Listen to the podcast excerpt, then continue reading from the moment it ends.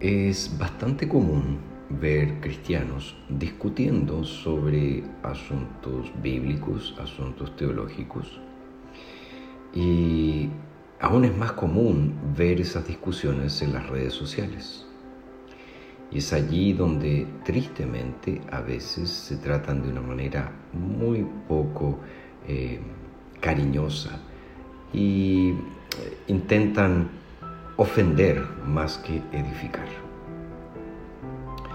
Pablo, cuando aborda el tema de los débiles en la fe, dice lo siguiente en Romanos 14, reciban al débil en la fe, pero no para contender, contender sobre opiniones.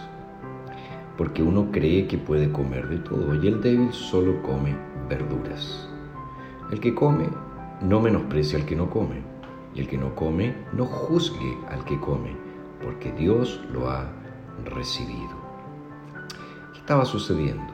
Ciertamente habían algunos que venían de un trasfondo religioso diferente, para quienes ciertos tipos de comida estaban prohibidos.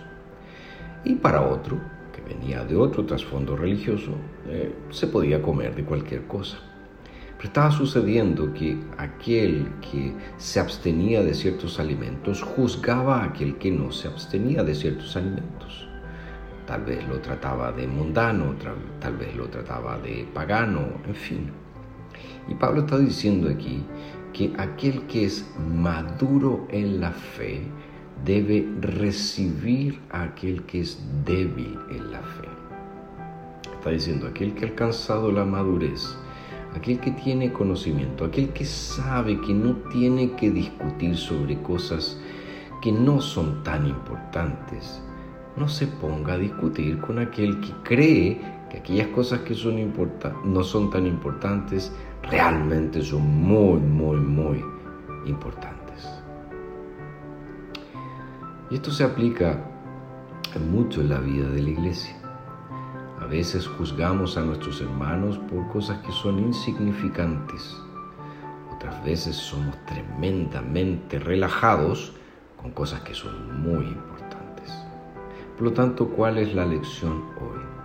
Si crees que has alcanzado la madurez espiritual, si crees que tienes mayor conocimiento, entonces debes tratar al débil en la fe de manera cariñosa debes cuidar de él, debes orientarlo, debes edificar, no destruir, no juzgar. Que el Señor eh, nos ayude a seguir este camino, seguir este patrón bíblico, porque ciertamente traerá unidad y traerá armonía en la iglesia.